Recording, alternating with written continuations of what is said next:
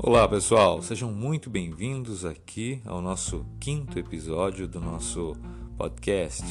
É, eu sou o Dio Rod e é um prazer estar falando com você e a gente sempre conversa sobre coisas que refletem um pouquinho tudo aquilo em que nos colocamos em certas situações na vida onde não conseguimos mais sair, um certo labirinto mental.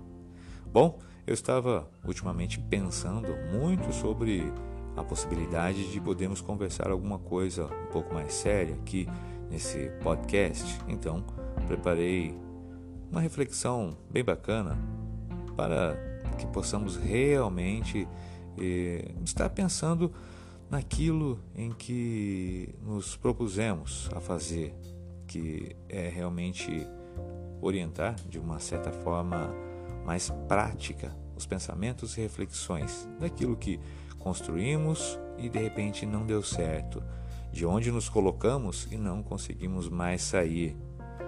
Bom, pensando um pouco na vida, eu cheguei a uma certa análise. Do que você tem medo? Entenda, medo é uma certa forma de dizer que você vive com um peso nas costas, um peso que sempre te deixa afundar pelo caminho, ou então não te deixa pegar mais velocidade para que você consiga correr e depois alçar voo, abrir asas, ir além. É, realmente o medo nos, nos dá uma travada em certos pontos na vida para muitas coisas. Medo de pessoas, medo de situações, medo do futuro. Do que você tem medo? O medo muitas vezes é tornado como uma coisa, analisado como uma coisa muito boba, onde você é colocado à prova por outras pessoas e riem do medo que você tem. Então, se preparando para tudo isso, você nunca consegue colocar esse medo para fora e, consequentemente, você não consegue consertá-lo, você não consegue colocá-lo no devido lugar, botar as suas amarras, prendê-lo numa jaula. Não consegue. Mas o que é esse medo? Medo é certamente aquela insegurança que temos. Quando alguém lá no passado nos disse que não poderíamos fazer, ou então que vimos alguém fazendo e fracassando, colocamos isso como um resultado certo em nossa vida. Fracassaremos também. O medo realmente é algo que nos trava e que diz para a gente que não devemos continuar.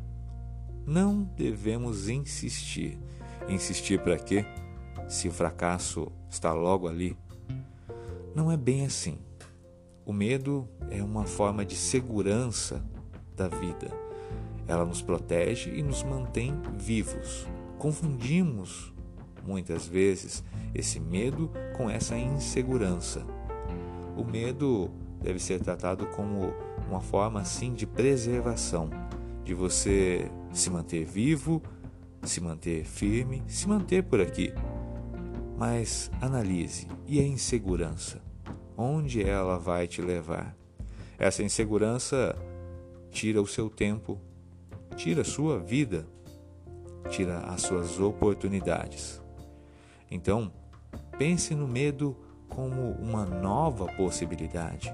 Se o medo aparecer, enfrente-o.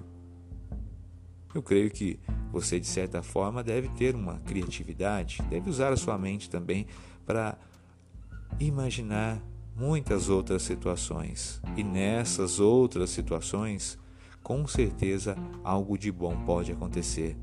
Haverá mil possibilidades, e nessas mil possibilidades, 50% delas serão de sucesso, com certeza. Isso é matematicamente comprovado. Então, não perca tempo em tentar dar mais força, mais alimento ao medo. Se você tem medo, vai com medo mesmo. O medo existe. Ele está ali pronto para te ajudar a viver. mas ele não é a chave do sucesso. Então, antes de qualquer coisa na sua vida, analise o medo apenas como um obstáculo. Bom, pessoal, espero que esse quinto episódio tenha servido muito para você. É uma maneira bem prática da gente estar avaliando uma certa situação, mas é importante ouvir uma vez, duas vezes, colocar na cabeça e entender que quanto mais nos preparamos, mais capazes somos. E somos capazes de muita coisa. Então, fica aí o convite para um próximo episódio, tá ok? Convidado. Bom, convidados vocês estão e o próximo episódio promete muito mais coisa. Até lá, valeu!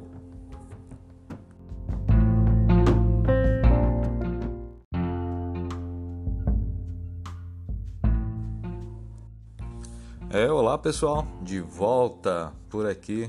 Sou o Gil Rod, tudo bem com você? Prontos para o nosso sexto episódio? Bom, o que podemos conversar hoje? O que podemos pensar e refletir? Bom, eu diria que uma das maiores dificuldades e maiores paradas da vida são a nossa fé e nossa crença em algo que de repente nos guiaria uma vida toda. É, o motivo maior de nossa existência é o caminhar. E sempre que pensamos em caminhar, pensamos também se caminhamos sozinhos. Muitas vezes é difícil ser mais realista, mais fiel e também mais crédulo em alguma coisa que guie os nossos pensamentos, passos, dias e noites.